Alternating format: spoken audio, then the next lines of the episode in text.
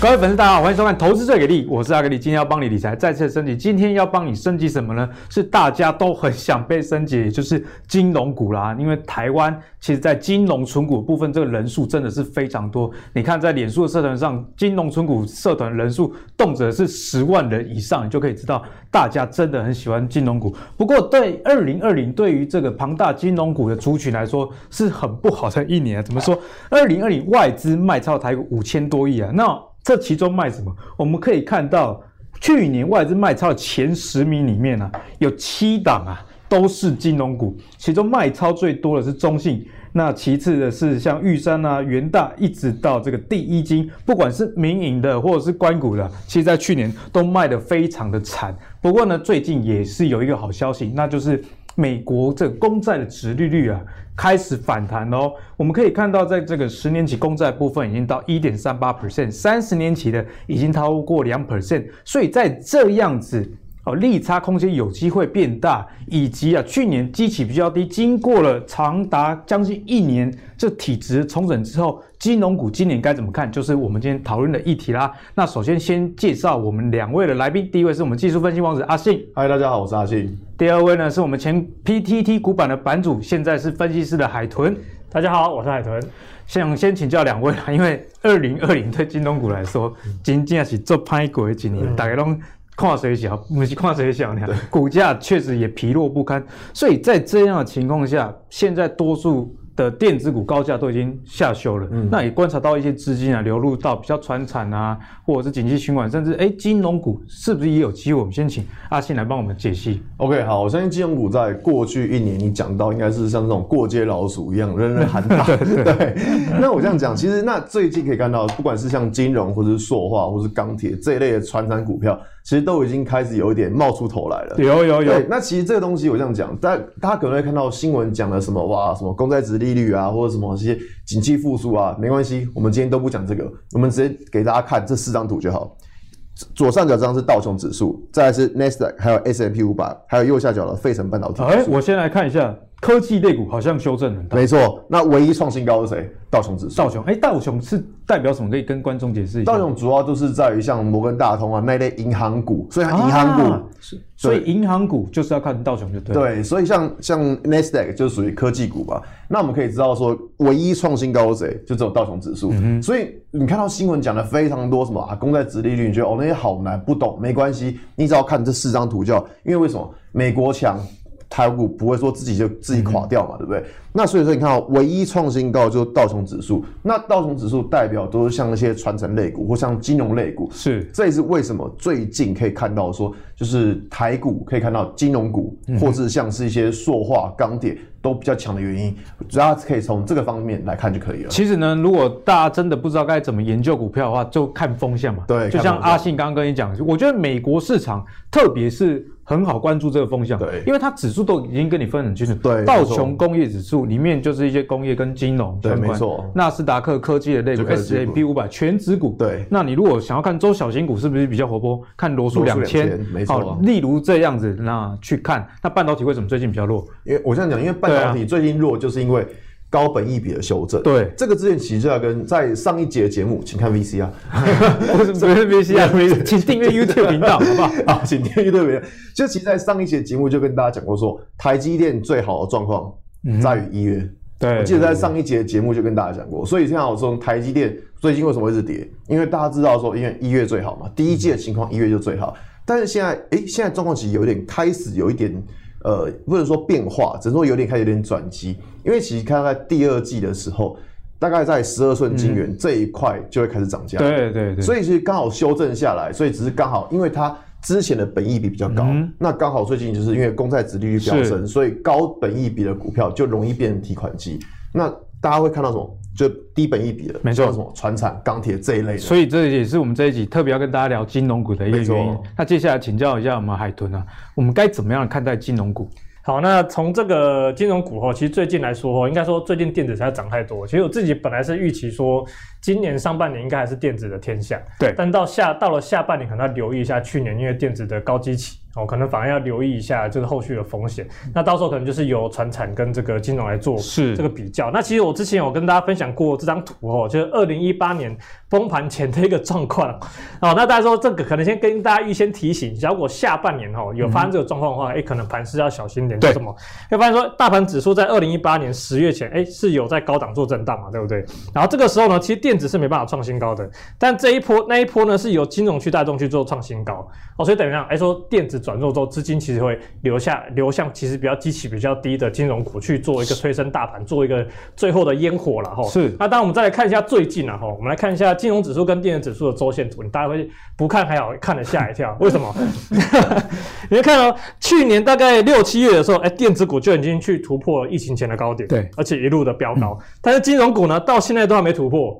哦，那金融很闷呐，很闷呐，真的闷爆了。所以如果说接下来像刚印证刚刚讲的二零一八年的状况，哎，电子股都涨多的状况下，哎，资金要重新流动，会流动什么？低基期的金融股。所以毕竟没涨，对，没涨，所以真的手上有金融股存股的朋友们不要太灰心了哈。最坏时间点已经过去了，最坏时间搞不好已经过了哈。等到总会到来，对，机会总会到来。所以等到之后金融股开始在补涨的时候，相信大家的这个去年就可以的那个闷气哈就可以。一次把它吐光哦，所以说从这个状况来看的话，大家就可以去做留意一下，哎，这金融股接下来是有机会去做补涨的。所以今天呢，不管是阿信啊，或者是海豚，其实都是用一个很大的方向。像阿信是从美国的例子来看，就可以看到，哎，跟这个金融股比较相关的道琼工业指数，其实是比纳斯达克 S M P 五百。费半都还要强，那海豚也跟你说啊，对照一下电子类股的一个指数，其实金融股去年真的是不只是没涨，而且还是趴在地上。那在资金转移这种投资风格转变的情况之下呢，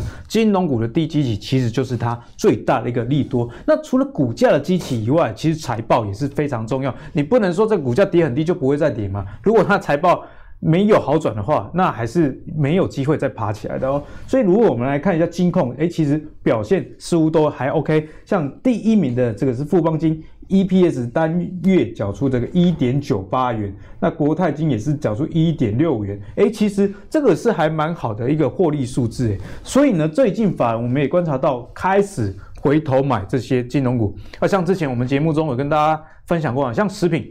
去年统一是外资卖超第四大，可是今年的外资其实就反手来买统一，金融股大概也是一样逻辑。那我们以近五日的法人买卖超来看，前三名呢、啊，法人买什么？分别是中信、兆丰跟国泰。哎，你看哦，不管是民营的啊，或者是这个官股，以及大家比较害怕的保险。公司其实外资都是做买超的，那元大金也是在节目中多次跟大家提过，如果证券市场好，元大金势必也是一个不错的标的。所以接下来就要请教，我们先请阿信啊，怎么样看待这样法人啊，或者是财报一个状况？呃，好，我这样跟大家讲，其实金融股最近的飙涨，呃，如果归咎的原因叫什么？真的是基期太低，真的就是这样，因为其实。呃，我这样讲，在过去啊，我们看到金融股是被被卖的乱七八糟，没错，过去都在降息啊。那金融股，它金融股获利来源什么？升息、放款，对不对？你要放款出去，你你利息高，你收利息差利差会比较大。对，那所以说金融股它真正的时间点其实还没来，因为金融股应该说金融股真正飙涨的时间是在于大家预期升息的时候，嗯嗯，但是。我们我们可爱的联准会主席，他摆明就讲说，这不会这么快升息，我还要继续玩宽松哦。对对对对对，就是我钞票还没印完，我印钞机还没关，所以现在的金融股的涨幅，其实只是因为它基期比较低，再加上刚刚讲的所谓的高本一比的修正。那我们这边来看到，其实来看到第一个是富邦金龙头嘛，一定是看它。嗯、那其实看到富邦金的情况，哎，就蛮有意思的。对，为什么？你看哦，如果上面这张图是富邦金，下面这张图是大盘。可以看到，现在的大盘指数它没有创新高，跟前一波高点差不多。也、欸、没有，因为它这边它今天今天为止它还没有创了这一天的新高。嗯、但是你看到富邦金怎么样？哎、欸，它领先大盘创新高，哦，表态咯。对，那所以说以这种状况来说的话，就表示富邦金它明显要比大盘还要强。哎、欸，我觉得阿信这个提醒非常重要。当我们在看股票的时候，其实你要去看那个族群。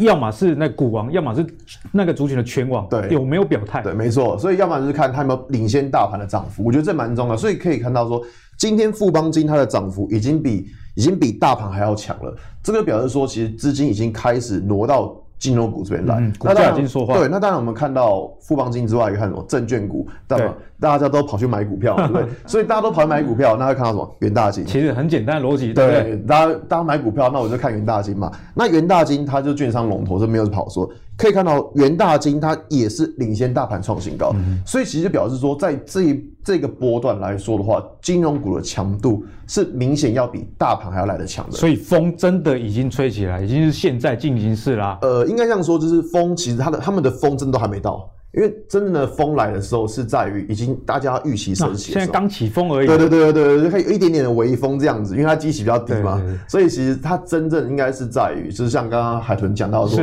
可能在就下半年的时候，电子股开始走弱的时候。刚好就是可能就是大家可能预期升息，嗯、那像金融股可能就比较有机会做一些更大的表态。那其实讲到这里，相信很多金融存股的朋友终于露出一丝丝的哎，股尼都没钱，你看才才不要钱，哭了一整年这样。但说实在的话，金融股它的比较，它真的是比较慢啊，是，就跟成长股比起来，可以看台积电去年涨了多少这样子，对对，同样都是权重大的股票，但是。明显台积电的涨幅就是比金融股要好很多。对对啊，那其实呢，为什么我们刚讲到，哎，科技类股涨那么多，我们还是要讲金融，毕竟。有不同的族群，对对对，对，比方说你是那种不喜欢看盘的啊，也不知道怎么抓成长，对，那确实金融是呃退休族很适合的一个，对，它稳定，它稳定。对，那如果你是比较年轻，阿格力自己个人的意见呢，就如果在年轻的时候，我比较不会去买金融股，对，我也是，因为你比较多时间去研究，冲冲冲嘛，对，那以后等什么都几亿了啊，当然稳定就就好了，没错。啊，所以我觉得每一个股票都有适合不同属性的一个投资人。那接下来请教海豚啊，那我们刚刚讲到。这个外资开始回头买了，嗯、阿信也提到，这个富邦金、元大金都领先这个台股的指数啊，嗯、创下近期的一个新高。那你怎么看这个金融类股的族群？该怎么样去思考？其实我观点跟阿信是比较接近的啦。哦，然后我们刚刚有讲到，有讲张图嘛？哈，我说说你们最近越来越有夫妻脸，我知道有夫妻脸，多元成家，多元成家。不过这个阿信单身哦，你小心一点啊！我可是我已婚，我知道你已婚，我 没关系啊。其实你如果外遇的是男的，我相信老婆会原谅的。老不是不不是他不好，没有吧？老婆应该更气吧？连个男的都不如。糟糕，这个话我不知道怎么接下去。好，拉回拉回金融。刚才有讲到哈，这个金融指数。度啊，吼是没有办法过那个疫情前的高点的。但是呢，其实就像其实刚刚那个阿信是提到嘛，说领先大盘创高的个股。那其实我帮大家先抓吼，就是我们常在讲族群，像我自己不管做股票什么，都已经是抓这个族群里面的领头羊。好，那领头羊是谁呢？好，基本上就富邦金。哦，你看刚刚讲到金融指数还没过高嘛，可是富富邦金呢，基本上在最近呢，哈，周线哈，周线部分其实已经过了这个。就那个疫情的高点哦，所以它是这样，哎、是族群里面的领头羊，老大表态喽，哎、表态哦，这是领头羊之一。那另外一档呢，其实就国票金，它更早就表态了哦，所以为什么说富邦金跟国国票金呢？他们会比较强哦，对啊，因为他们。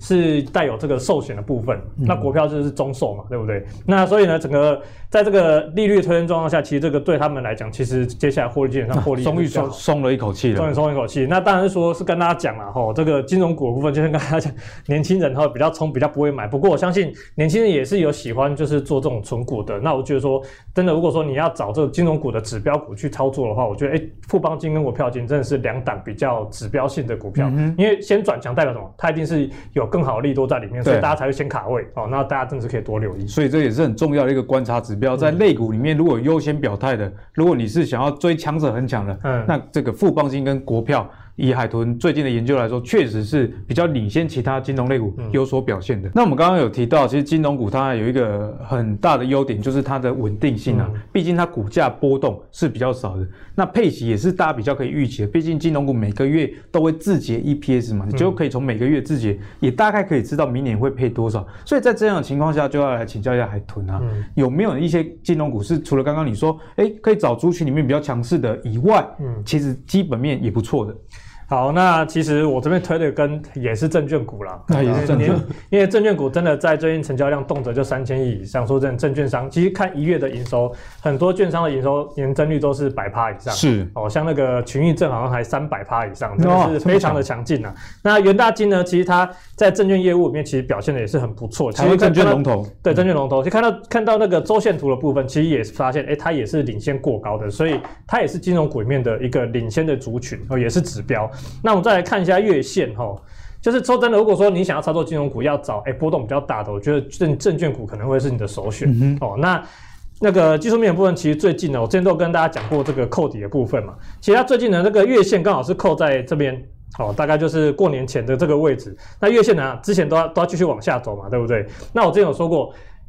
那个月线呢，基本上均线是一个平均成本的概念，前面的低的扣完，后面就要扣高的嘛。那平均起来讲，就会一逐步垫高，所以接下来月线呢，势必是有往上推的。所以就操作来讲，其实就很简单，它有一个跳空缺口嘛，基本上你就把这缺口守好，基本上只要不破，月线都这样会持续往上推。嗯、所以短线来说，哎、欸，日那个元大金就有机会持续去做个上攻。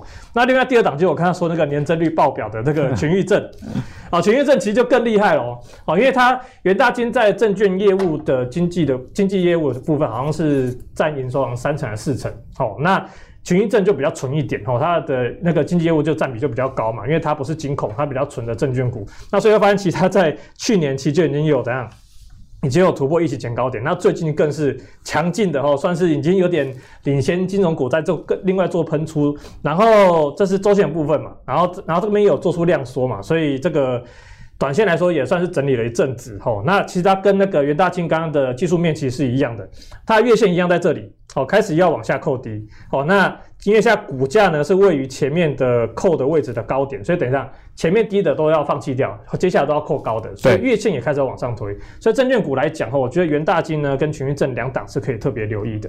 那我帮海豚总结一下，其实在这个证券市场这么活络的情况下，证券类股里面确实有很多基本面都已经可以开始转好了。嗯。所以如果是要存股了，它可能在照过去逻辑是关股的银行嘛。对。那如果你想要吃一点点这个金融股价差的豆腐的话，那这个证券股确实是。哎、欸，你看得到的，只要成交量不缩，而且不持续的缩的话，嗯、相信啊，在证券股今年还是会有不错的一个表现呐。对，那接下来要跟大家聊的是一样是存股这个议题。我们刚刚讲了金融股，分析了，哎、欸，金融股适合可能，哎、欸，你需要稳定的现金流的人存啊。那它的好处是低波动。那高配息以外，现在整个大环境市场啊，也让资金从高评价、去年高基期的科技股转向这个金融类股。那其他的存股又该怎么看呢？我们帮大家统计了，今天这一集真的是要给价值投资或者是喜欢存股朋友一个福利。存股族最爱的股票，阿格力的团队有帮大家统计了。那我们先来看一下前三名好了。第一名，哎，其实中钢哦哦，中钢，呃，我记得在小时候街坊邻居。哎，问他股票存什么？你你不用猜了，一定是中钢，尤其是在我们南部，啊，中钢又在高雄，大家都有有耳闻，就哎某某邻居在中钢上班，薪水很好，所以呢，大家其实不管是股票还是工作资源，在南部啊，至少在我们屏东高雄。中钢是大家的一个首选，那第二就是红海了。啊，毕竟红海是一家股本蛮大的公司，以及啊以前的成长性也是非常的强。虽然最近几年有一点诶、比较弱势，不过呢，最近随着这个电动车的议题又重新获得大家关注。那接下来是联电啊，我想联电这晶圆代工为什么它是存股者最爱之一，跟它的股本以及它的入门的门槛比较低有关呢、因为金融股为什么这么多人喜欢存？就阿格力自己的观察，股价低，容易入手。这是一个很很值得大家去参考的一个方向，所以呢，就接下来就要来问一下两位啦。像刚刚啊，我们讲到了这些股票，例如说像红海这老牌的存股，我们该怎么看？先请阿信。其实说呢，你现在在把红海当成存股。有点不适合，你知道吗？啊，红海在之前那个很飙的，没有，他们可能是套牢的，可能套牢。对，所以我们不要说他们是为了哦，好，没，他们是对，有可能是套牢，长期投资还没到嘛？啊，对了，两百还没到，波动还不能退休嘛？对。那我这样讲，其实红海现在的情况，其实跟之前有蛮大的差距，因为他之前都做代工嘛。那我们知道代工就是所谓的毛三到四，是没有毛利率很低。那他现在转入这电动车的产业，其实。电动车的产业其实毛利率就会比它原本的产品要来得高，所以红海它现在就是一个在转型的情况。嗯、那看到今天也有新闻，今天红海大涨嘛，因为今天有新闻说红海跟美国一间电动车厂有签约，对对，所以说预计在后年会开始交车。那所以说你看哦，这个新闻，那对出来之后，对于红海今天的股价是正向的反应，嗯、代表说市场还是蛮认同。鸿海的这个电动车题材的，嗯对，那这这个节目在上上一次的节目其实有讲到说，红海一些就是反正就是跟那时候跟现代汽车嘛，对啊对啊，对，那阿信有跟大家对，所以这不能说请看 VC 啊，说请 请订阅我们频道，对对，那我们还是一样来看一下红海的技术线图。首先看到这一张，那这张是红海的，我们是用周线图来跟大家讲解，可以看到这边有出现一个算是小小的一个 M 头。那 N 头这个地方，大家关注是这一条紫色虚线，这条这个地方叫颈线。所以你看哦，过去股价跌破颈线之后，就一直在下面这样徘徊游荡。是，但是看到最近，哎，最近站上了。最近站上的情况之下，我们把图稍微放大一点点来看，这一条线就是刚画那条颈线。照理来说，你跌破颈线，颈线应该就会变成是压力。没错，可以可以看到，它最近股价突破之后，反而有撑住这个地方，嗯、这个就表示所谓的压力转变成支撑。所以这种情况其实表示说，红海目前的股价其实它并没有转弱。对，虽然它从高档修正了一下，但其他的股价如果以中期的趋势来说，红海的股价其实并没有转弱。嗯、那一样，我们来看到联电。联电我们就直接用日线图来看。那联电其实跟大家刚刚有讲过，就是关于台积电这一块，因为在四月一号，不管是在十二寸晶圆或者在八寸晶圆，要再一次涨价。对，今年我相信成长股就是围绕一个题材，就是涨。所以四月就要开始涨价了。对，四月四月一号，他们这些晶圆要要开始涨价。那你说股价会不会领先反应？这个就当然我们我们不知道，只是说知道产业就是这个样子。那我们可以看到，像联电这张股票其实很有意思，因为之前也之前也讲过这张股票嘛，在很低很低的位置。嗯、那可以看到这边它出现一个什么？它这边出现这个向下的跳空缺口。在之前的节目有教过大家，像这一种向下的跳空缺口，缺口的上缘就是什么压力？可以可以看到，哎。现在联电呢，它是跳过这个压力，所以表示说联电其实它并没有这么的弱，对，因为它已经直接跳过这个压力。那当然，我们未来要关注一个方向，就是说股价它不能够再跌破这个压力下方。如果它跌破的话，那代表说上方这边最近就变成是一个套牢区，全部的人都套牢。对，那这样你就真的要变存股，就变长期投资了这样子。对，所以说那以联电的情况来说的话，其实看到虽然最近股价没有什么太大的涨幅，但是以技术线型来说，其实它并不算非常的弱势，只是大家还关注说最近还出现一个这个小小的跳空缺口转强的情况之下，还是要先站上最近这一个向下跳空缺口会比较好一点。那联电你觉得适合存股吗？因为有些人就是关注的是它 EPS 成长，那它配发股利、殖利率比起台积电算是好很多。对，那如果从存股角度来看，联电你觉得可以存吗？其实我这样讲，就是以前我们认为的什么台积电、联电，它。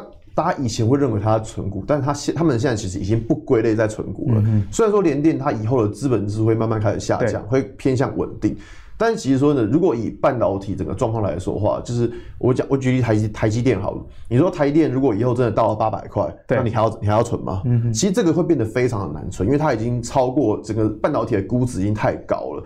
所以在这边我会建议，如果我是这样，然后存股的。我会觉得这种股票它比较不适合长期的存股，对，因为你可能存是存，当然你不可能说存了三个月要存股嘛，那不算嘛，对不对？那如果你说要存，比如说十年、二十年的话，我觉得那种情况，以最近的一些半导体的。这么热的情况来说，我觉得会比较不适合。这个可能价差套套利，对你做价差，可能我会比较，我会觉得比较 OK。那你说纯股的话，就嗯，谢谢再联络这样子。所以呢，阿信其实帮我们解答了红海跟这个联电啊，相信很多人也从中得到一些答案。接下来就要请海豚啊来帮我们芸芸众生解惑。那要问你的就是中华电跟中钢，因为中华电其实是一直以来啊纯股族热门的标的，包括我以前。哦，我已经卖光了。就我以前大概那很久以前，大概九年前，当时候是三 G 的时代，嗯，智慧型手机刚普及啊，所以那时候中华电信它是成长性很强一档公司哦。我记得每个月，诶、欸，把我那个实验室以及我自己打工的钱赚一万，嗯，那股价大概一百，每个月就买个一百股，开始累积我的第一笔第一桶金的起点啊。嗯，那但是中华电信随着四 G 开台。但是我们看到 EPS 其实没有跟上，因为四 G 大家知道嘛，我花了那么多钱标案，结果呢，那月租费还降低。对。那现在五 G 虽然开台了，但也没有看到很好的一个方向。那另外就是在请教中钢，因为中钢呢是很多纯股族很爱的标的，就连到时至今日，我还有在讨论版看到，哎，可以推荐我一些纯股标的吗？有人还是推中钢，那我们怎么看这两只的一个老牌股？好了，我只能说就是时时过境迁呐。你的脸已经告诉大家答案。对，就真的是是时代已经不一样了。说真的，阿格力说当初他要存中华店嘛，我可以跟大家讲，我刚入股市的时候，我也是立志要当个存股王。哦，那时候我存的就中华电、中港，就刚好就今天这两档，而且都会试赚的。哎，中华电呢，存多少？二十年后，对对对对，然后几趴几趴，然后隔之后赚的钱再丢进去。现在都学坏了，大家都学坏了，大家都追追追那个强势，被阿信带坏。有都是阿信，我我还真的没存过股票哎。好，没关系，好，我们就来看一下哈，到底为什么中华电跟中钢其实现在未必适合当个存股哈？那其实先看哈，我们先看殖利率这一这一栏哦，其实，在大概二二零一零年之前哈，它的殖利率其实像以中华电那些，哎，还应该说啦，就是过去八九年前，就是阿格力开始存的时候，那时候还有个五趴哦。还有个五趴，对，再往回说，你会发现为什么以前大家那么爱存中存中华电？因为以前它值率是高达七趴八趴。那因为这个资料是到二零零六年嘛，对，你再看更久之前的吼，那现在那个殖利率真的是真的是很漂亮，九趴十趴。因为那时候宽频网络对对对对对，而且那中华电真的是很稳哦。那可是问题是到了现在只剩下三趴哦四趴，这过去几年的数据，虽然说它股价不会动，那配息很稳定，但是问题就是三趴四趴越配越少。对啊，就是越配越少，但是也不是说。它不能存，不是说它不能存，我还是要强调，因为就是有些人觉得它真的很稳定，你还是可以存它，只是说，比方说你有十亿啊，你要三帕就满足。对 对对，但是只能说它的 CP 值没有那么高。对，因为像目前其实大家有时候追求的其实已经不是不只是存股的股利，甚至会希望哦，甚至有一些诶未来题材、产业题材有些爆发的价差的机会。好、嗯，那这是中华电嘛？那当然另外跟大家讲一个哈，就是之前啊，以前还有配什么？还有配股票，还有配股票，对，所以为什么那时候大家很喜欢存中华电，就是因为它不止配现金，还有配股票，等于是股票越来越多，对，直直接就是复利给你看了。然后很多人真的是，如果说你是那种二零西元两千年哦，那时候可能就开始存了。很多人现在搞不好成本已经剩下十块，甚至是接近，没错，真的。然后另外大家可以跟大家讲哦，你要看那个选这个存股啊，哈，之前我忘记是谁跟我讲，你要看一个很重要的东西，叫做它的配发率。哦，你发，发放率对，股利发放率就是说它 EPS 有多少，它发占的应该说它发放股利占它 EPS 有多少。其实像中老电，它其实都很高，所以它就是一个很标准的纯股型的公司啦。嗯、只是说以目前来说，CP 值没那么高。那第二个呢，就是中钢哦，中钢也是大家最爱的存股之一啦。中钢最近是适合波段，最近变波段，因为原物料的景气循环。然后，那大家说以以前来讲，大家可以看到，二零零六年你存中钢的话，我靠！十三趴，哎、欸，超级高哎、欸，超屌的，甚至到了这个是二零一二年哦，还有七趴。哦，所以等于说在二零一二年之前，你存它都还是蛮有看头。但是随着后来的大家知道嘛，就是整个钢市的状况啊，然后基本上后面就剩下四趴一趴。哦，还有还有一年有一趴的，然后去年剩下两趴，所以你要说你真的去存中钢的话。除非真的遇到像这一波原物料上来了，吼，就是中钢的利价差有拉出来，否则真的你再存下去，我相信你会你会会蛮后悔的。而且这个景气循环虽然公益的喝败叫轮，但是有时候轮到你的时候，前面亏的那个时间点，你可能早就已经受不了了。对，真的会受不了，所以我会觉得说。中华电可能未必会有波动，但是我觉得大家可以趁着这一波钢铁相关的行情哦，哎、欸，如果你真的中钢存了一屁股的话，这也可以搞搞找个机会，好像一屁股债了一样，要找个机会哦，把中钢获利了结，搞不好未来十年股利都先领起来。对，嗯，我觉得海豚刚刚讲的一个观念，我自己非常认同，那就是存股的时候，我我觉得有时候存股族会很执着在。挖北塞北，好像犯了天条一样。嗯、但我自己就有这样的经验。以前我存中保，那时候保全业还是在成长的时候呢，嗯、我发现它的 EPS 已经不动了。那当时候股价差不多九十，嗯，当时候的中枢也是九十。我一比啊，一只 EPS 那么高啊，一直成长啊，也同样价钱，我就把中保卖掉去买中珠。嗯，哎、欸，好险有买中珠。就是如果我们事后来看的话，嗯、所以我觉得存股啊，你可以把它当成你整个资产。去在乎说你整个资产组合的股利有没有增加，而不是执着在特定的股票上说啊，这个才叫存股哦。这是阿格力个人一点心得的分享。那接下来要跟大家讲的是说 ETF 啦，因为 ETF 也是存股族，现在开始转向一个标的。我觉得 ETF 的好处就是比起以前这种啊，你存中华电、中钢或者是所谓存台塑，它比较不用有选股这样问题，因为。毕竟每一个产业都有它兴衰的时候，啊、那 ETF 帮你自动的汰换了，所以呢，零零五零其实是国民的 ETF，因为大家都买，啊，基基本上是这样。如果不会投资的，很多人也建议去买零零五零啊。那零零五零这边要特别跟大家提醒了，哎，海豚星蛮有研究的哦。之前在我们第五十集有更深入一个论述，那今天可不可以帮大家来复习一下？哎，如果存零零五零。是要一直存下去吗？还是说我们可以逢高就出？怎么样会比较有效率？好，那我先看一下零零五零的这个线图。好，那我之前有说过这条这五条线啊，就是三年线。哦，那我之前有说为什么用三年线？就是因为景气循环来说，三年是一个小循环，是，所以用三年线当基准。然后大家看到这红线是三年线嘛？哦，然后上下的蓝线跟这个橘线各是十帕的乖离率跟二十帕的乖离率。那我只能说哈，就是这一波真的涨太凶了哈。那我先讲一下哈，十趴怪利率跟二十趴怪利率怎么怎么使用哦，因为过去的历史研究了哈，因为 因为做这种东西一直在跑数据嘛，然后发现大概涨到超过二十趴，大概就股市就见高点，嗯、然后大概跌到大概十趴以下呢，大概就是股市开始要进行一个比较长线的打底，对。哦，那所以呢，就三年线以下呢就用力买。啊，那上面呢就买少一点。啊，这边说你低档可以买更多，那换算成股价的话，基本上去除下来一样的钱，在低价的时候可以买的更多，没错，所以就进而增加让你去平均这个让的。平均成本去做一个下降，那我只能说最近其实还是蛮多，比如说不管是媒体访问啊，都会有时候问到说，零六五零还能不能存？哦，说台积电能不能存？都会问到这个问题。那我只能跟大家讲我最近的操作好了，因为我有说过嘛，线上我是在。这个区间我会买一个单位，比如说假设是一万块好了，那这个单位这个区间我会买两万，那这个区间我可能买三万，那这个区间我可能买四万，那下面可能就是用力加码，嗯，哦，但是呢，超过这条线呢都是我的减码的时间，对，所以你会看到，哎，其实已经几个月，这是月线哦。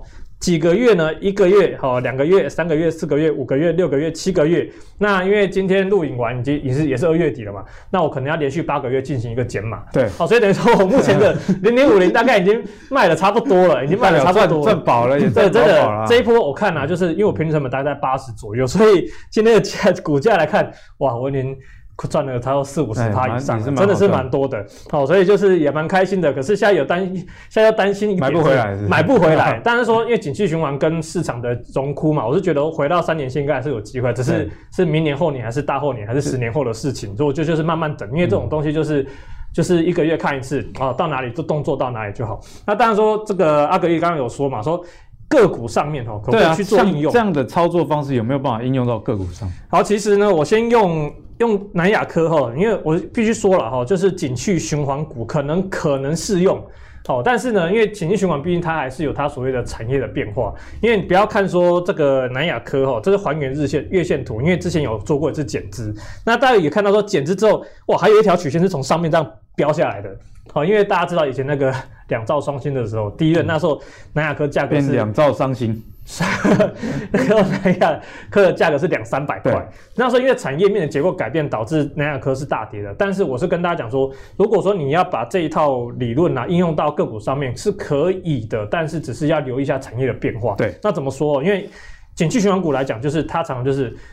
股价最好的时候，不应该说营收最好的时候常常见。本益比最低的时候最危险。对，本益比最低的时候最危险。那本益比最高的时候反而是最安全。那当然说你可以配合这个来看哦，一样嘛，十趴二十趴，那你就发现说，南亚科在这哦。大绕赛的时候，我就说哦，这个超级烂，那么本益比大家都不看的时候，大家不看的时候，反而这个时候，哎、欸，是你积极去做，哎、欸，每个月去买一点，然后等到哎营、欸、收上来了，哇，漂亮哎，大家在加码的时候，你反而是这样，哎、欸，因为超过二十八乖离，哦，三年线二十八乖离，对，你反而可以逐步去做去做减码，那这样子来回的话，其实长线来说是不错的。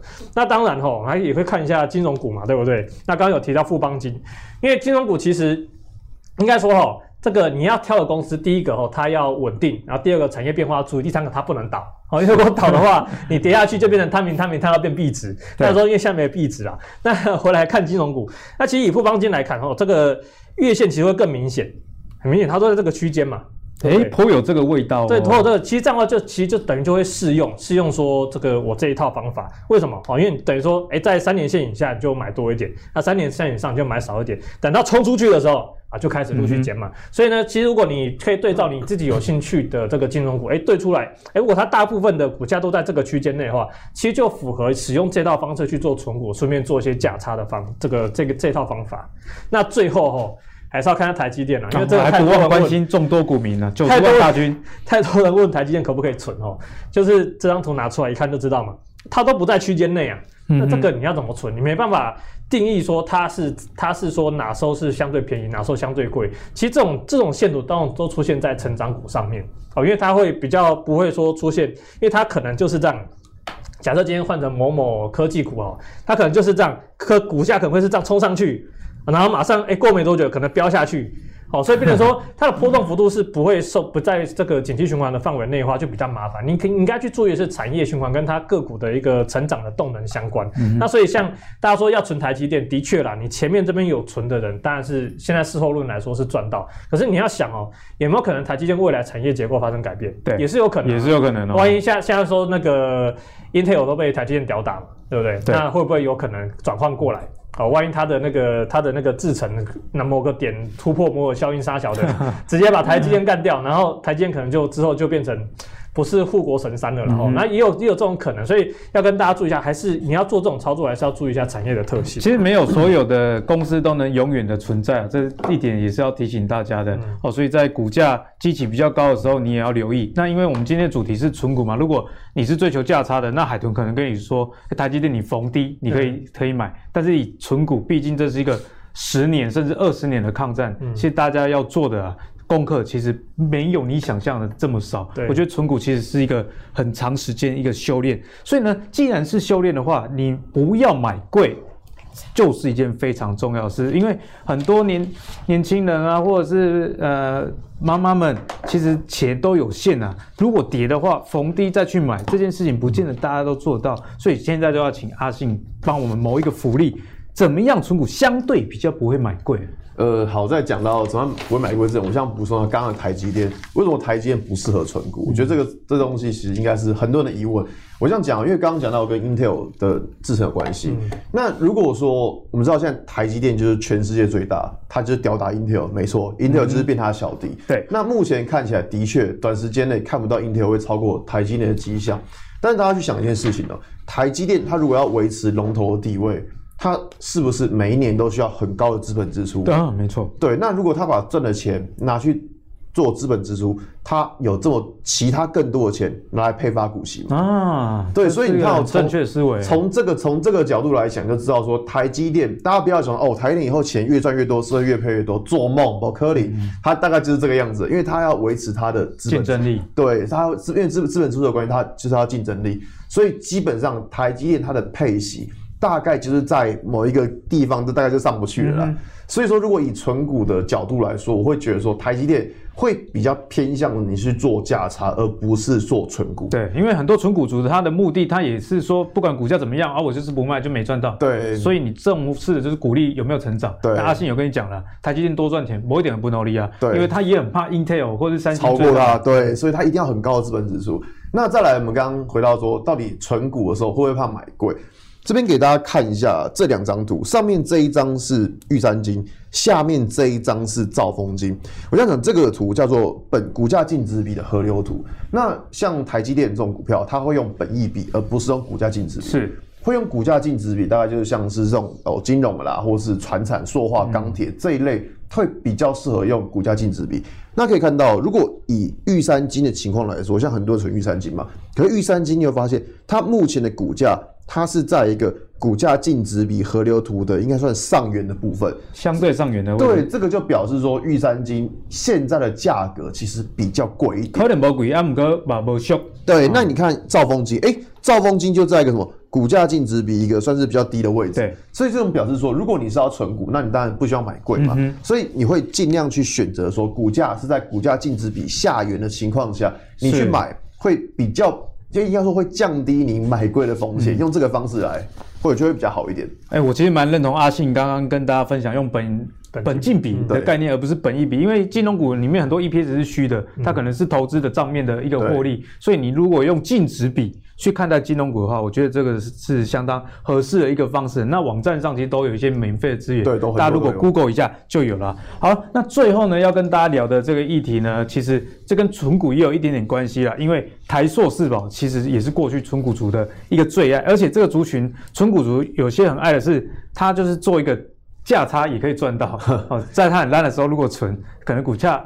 如果啊、被它遇到这景气复苏，它顺便把股票卖掉，那我们之前的节目上就有跟大家讲，石油一直在涨嘛，所以塑化。相关的族群呢，其实表现就相对的不错。我们可以看到台塑啊、南亚，一直到这个台聚、亚聚，其实今年以来大部分都呈现上涨一个姿态，尤其是南亚哦，牛年以来啊，其实涨了五五 percent，而且这是二月十七哦，不是今年年初哦。那亚聚也涨六 percent，所以从这样的资金的变化来看啊，虽然是一个方向没错，但是有些股票毕竟已经反映了，那我们该怎么样来看待？我们先请阿信。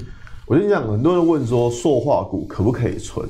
哎、欸，我知道塑化股昨天涨得不少，但如果以存股的角度来说，我会不建议存塑化股啊？怎么说？不建议？我这样讲哦，因为大家觉得说，哦，现在石油飙涨，对，石油飙涨，问题是石油的价格是供给跟需求的概念，没错。那现在情况是怎么样？现在情况是一个经济刚开始复苏，所以我们看到哇，那个钢铁、塑化都在涨，因为现在是一个经济刚复苏。问题是大家去想一件事情哦，像是那些石油巨头。他们自己，他们自己都在投资什么？他们自己都投资再生能源的，他们自己都不玩。你看，我自己家开石油，他都不投资自己家，他去投资再生能源。所以你觉得说，油价到底会高到哪里去？这个就很有，这个就要短线上虽然涨，但未来很难预测。对，因为你刚刚说过存，如果你要做短线，哦，这当然就不能用这样的方式来看。但是如果你是要存股，我会跟大家说，因为。石油价的东西，它是供给跟需求。那些大金那些石油巨头自己都在投资再生能源的。现在现在各国都是要朝再生能源去发展。所以说油价它到底会高哪里去？我觉得这个是一个未知数。那再来就是说，如果油价没有没有一路涨上去的话，那金融那这些塑化股的获利要从哪里来？嗯，这是蛮对深思熟虑的。塑化股现在会涨。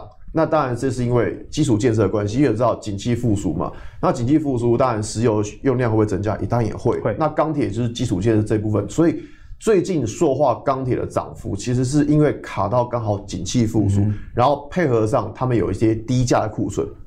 像我们知道，巴菲特最近是不是也买那个雪佛龙？对对对对。那巴菲特其实为什么要买这个？因为很简单，趁油价这么低的时候，啊、去年烂到大烂烂到烂到大家炸掉。所以让我们知道一件事情：去年油价这么低的时候。谁会受贿？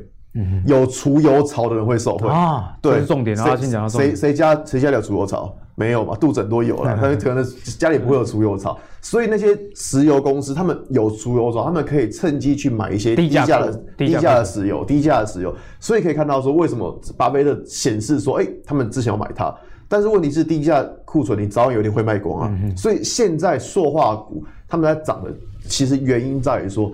因为有低价库存，他们在卖卖低价库存，但是这个库存卖完了就没了。对对对，但所以说，如果这张应该说塑化现在是做波段嘛，那如果你说要存股的话，就像我刚刚跟大家讲的，就是油价这东西，其实未来它真的它不可能会一路的上去。是对。那一样，我们这边来看一下，就是塑化股的现形。这边我们看到台塑，因为看龙头嘛，看到其实从过去从这是什么时候？哦，二零一八年以来，它就是在什么？在这个下降压力线，其实吃了好几年的苦头。哎，对，因为真的是因为过去以来经济都不好嘛，嗯、对不对？现在经济才是一个正要复苏的时候，所以看到经济正要复苏，哎，股价是不是就刚好反映了这一段？对，所以从其实从线图就可以告诉我们一些事情。那有人说，那我现在到底可不可以去切入？啊、这非常。我现在到底要不要追？好想追哦，怎么办？对，可是你看到目前台塑它的。五日五日均线，它还在十日均线下面，所以说这种情况来说，股价它都有可能会再回来整理一下，嗯、要等什么？等均线排列正确。啊、阿信之前有教过我们那个正确的均线排列，对由短到长，是数字由小到大嘛？是，所以说以现在的状况，其实不会在现在就立刻抢进去，因为毕竟塑化股都已经涨了一波，对，现在抢进去其实风险会相对比较大。那当然说，刚以就是股价哦突破下降趋势线来说话，当然它未来还有上涨上涨的空间，只是说。呃，在找进场点的这部分，会等到股价稍微修正一下，会比较好一点。是，所以呢，阿信刚刚也跟你讲得很清楚啊，塑化股其实是比较适合做波段，毕竟它景气循环。对。有时候你如果很衰，存在景气循环往下弯的起跌点，对，那你就不知道有几年。那因为现在刚复苏嘛，景气刚复苏，所以如果要做波段的话，这是可以的。那接下来请教一下海豚啊，塑化类股那边那款真的不可以存吗？呃，其实我看法跟他差不多，因为我觉得他好像都被他讲了两个，身边都一样穿差不多的衣服来。对啊，就是到底私底下在搞什么 啊？这个不好说，不好说，不好说。好，那其实这个整个说话股哦，因为其实我刚刚昨天看准备的资料时候看了一下线图，也的确哦，因为我跟大家讲一下，那个最近很多股票在涨，对不对？哦，那我最近其实有在观察一个指标，叫做那个应该不是说最近一直都有观察了，好，就是那个。多空头均线哦，常常还跟我们分享，有没有分享过那个占大盘的比例？其实最近的多头短线多头加速的比例来到七十几趴。好，那之前有说过嘛，六十趴以上，哦，就算过热。然后同同时另外一个空方的降到十趴以下，诶，那其实有空方是非常少的。所以短线呢，短线的个股基本上是已经有点哎，大家都在涨的感觉。嗯，那所以呢，这个状况变成什么？哎，其实短线大家留意哦，这边短线去过度追高，其实比较危险的一个动作。是，所以像塑化最近其实不是两根红 K，就连续三根红 K，所以短线这边追高呢，是真的比较危险一点。我会建议大家真的是哎，等有修正回来再去做，哦，再去做布局。因为景气循环毕竟还是会持续一段时间，对，还是会持续一段时间。但是在产业上，你观察。啊，景气是一直往上走，不过股价通常是会波动，波动的往上走，这是大家要搞清楚的。对啊，就是简单讲啊，像那个钢铁啊，过年前应该说去年十二哎一月还是十二月的时候，不是涨很大一段吗？后来修正，后来修正嘛，那大家说钢铁不行了，然后又涨了，就涨一波到底。我还记得那时候我在过年前的时候，我写一篇文章说，年后要特别注意这些修正过后的原物料，因为原物料。会涨很大一波，但是它不会一波结束。那果然就最近钢铁啊，这个货柜运这些又都起来了嘛。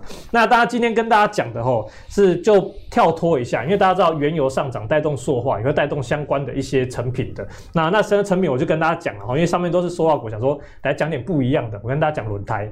好、哦，也是类似的，也是就是它，因为它也是算是原油下面的一个成成品嘛，没错，对不对？好，那我们今天就来看一下轮胎哈。其实轮胎台湾有两大，一个是二一零五的正新，还有一个就是二一点六的建大。那为什么我会特别跟大家去介绍建大？哦，等下会好好的跟大家讲。我们先看一下线图，我们先看一下线图，因为大家可能比较喜欢看线图。好，那一样我们先有感，比较有感觉哦，比较有感觉。那当然短线来说一样是涨多，对不对？好，那我们当然就是要等一下它的整理的状况。那均线的状况呢？月线呢？你看哎。它刚好扣在最低点，所以接下来呢，平均成本概念嘛，吼，前面的低的都要被删掉了，后面都要扣高的，所以月线呢会加速往上，哎，所以它的推力就很强。那另外呢，季线，哦，季线这里，哦，它现在目前正在扣前面这边的高点，哎，其实这边就是有一点点反压的味道，对不对？有点反压的，大家还记得吗？那时候前面我们那有讲到讲那个长荣嘛，哦，那时候我说还要再等几个交易日之后呢，它要才有机会转强，那年后就真正转强，那所以呢？建大也有这个效，也有也有这个效应哦，就是它的季线刚好在扣这个高档区。好，那我说它接下来修正过后呢，刚好在季线扣到下面要往下去加速往下扣的时候，基本上季线呢就会开始好加速往上扬，所以到时候可能就是轮胎这个建建大的发动一个时间点。那再来讲基本面哈，因为大家知道哦，这个原油上涨对他们有一些低价的这个库存来讲都是一个正面注意，这个就不用多讲了。那另外呢，就是建大在这个设厂的部分哦，就是。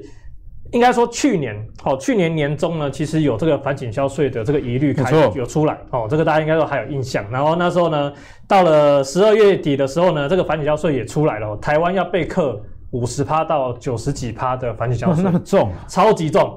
重到差点讲脏话，然后大家想说，那为什么海豚来推荐建大？那只好振兴哦，它好像是被克比较低的，是克被克五十几趴。对，那有其他轮胎厂被克到九十几趴的，那所以等于说感觉宣告这个轮胎业好像就就 GG 了，对不对？可是建大呢，它也有被克，可问题是大家知道哦，就是它之前的厂区是在大陆深圳那边，好、嗯，那深圳那边就是配合一个土地开发计划，所以它这整个的厂区呢就移到了越南。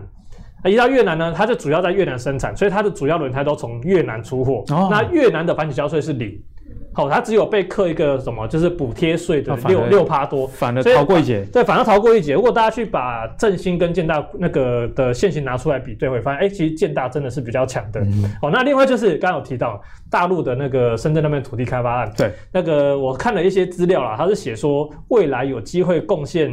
三十几块的 EPS 哦，他把厂移走了，免免免这个被课重税以外，原本的土地还值钱，对，还值钱，就是他参与那边的开发案。那当然说这个三十几块可能不会是一时马上认列，可能就是逐年或者是哎依依照那边的法规去做认列。那只是跟他讲说，哎，除了这个他有这个躲这个税的以外，那其实他自己本身的营收营运的状况呢也比较好，因为他接下来越南那边扩厂，那越南那边呢毛利率齁是有到三十三 percent 哦，那其实在建大自己本身的这个第三季的财报，因为第四季他没公，第三季的财报它毛利率是二十六趴，哎，所以哎那边的相对的成本也比较低，所以其实对它接下来营运也比较是正向的。好，总结来说呢，今天这一集真的是又是收获满满啊。首先在金融存股的部分呢，不管是阿信还是海豚，分别都用哎，比方说美国道琼工业指数里面代表的金融股，哎，目前是比科技类的这个。纳斯达克指数还要强，那海豚也对照台股里面金融类股的指数以及电子类股的指数做一个对照，就可以发现了，其实金融类股最近的表现真的是相当不错。我们也看到这个富邦金以及国票啊，其实都有一个不错的一个涨幅。那阿信也跟你讲，如果你是金融存股不想要存贵的话，嗯、本净比而不是本益比哦，是股价跟净值比这个的。走势图其实是可以应用的。如果在相对低档，例如说像兆丰金啊，这个就是一个相对比较便宜的时候。那这个海豚也跟你说，如果你是老牌的存股族，存中华电、中钢，他的建议说啊，你换股操作可能比较好，因为不管从产业上以及这个股利发放。